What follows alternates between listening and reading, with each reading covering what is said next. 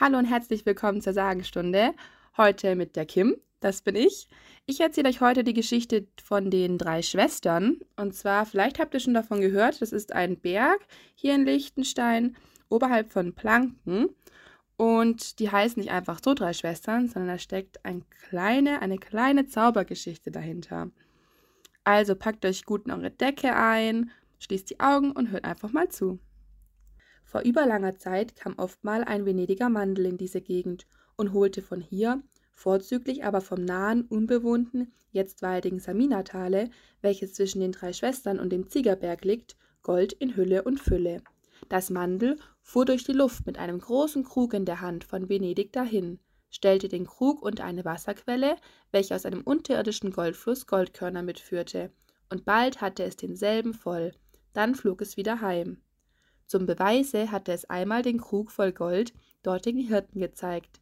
Jedoch die ließen sich nicht blenden, bekreuzigten sich und ließen den Venezianer gehen, denn sie wussten, dass er ein Zauberer war, der durch finstere Mächte seine Künste übte, wie alle sogenannten Venediger Mandeln.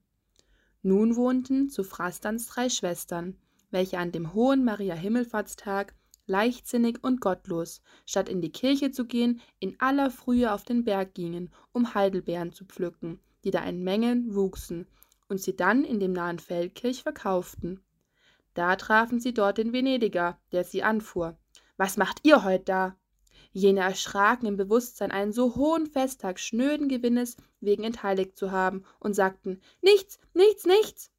Da sprach der Zauberer mit rauher Stimme so sollt ihr auch zu nichts werden, als zu drei kahlen Felsen ohne Gras und Laub, ohne Bäume und Frucht, und unter euch soll mein Goldborn verborgen rinnen, und kein Sterblicher soll ihn finden. Alsbald wurden die drei Mädchen starr vor Schreck und zu Stein vor dem Fluche, denn dadurch, dass der Zauberer Macht über sie gewonnen hatte, durch ihre Missetat, erlöste es sich und übergab sie an seiner Stelle dem Bösen. Noch stehen und starren die drei Schwestern, als so viele Felsenhäupter, aber der Venediger ward nie mehr gesehen, und sein Born quillt nicht mehr zutage, und die drei Schwestern blicken ernst herab in das obere Rheintal, auf Vaduz und in das Land Liechtenstein.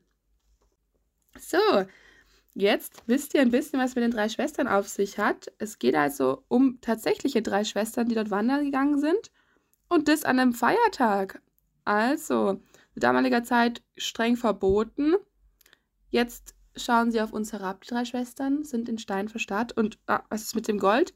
Das Gold, das finden wir auch nicht mehr. Irgendwo unterhalb ist es versteckt. Wie wär's? Packt eure Schaufel ein und geht's Gold suchen? Nein, nein. Lieber für die Uni noch ein bisschen was pauken. Wir wissen, bald sind Zwischenkritiken. Also, ich wünsche euch noch viel Spaß beim Lernen. Schaltet wieder ein beim nächsten Mal zur Sagenstunde mit Kim.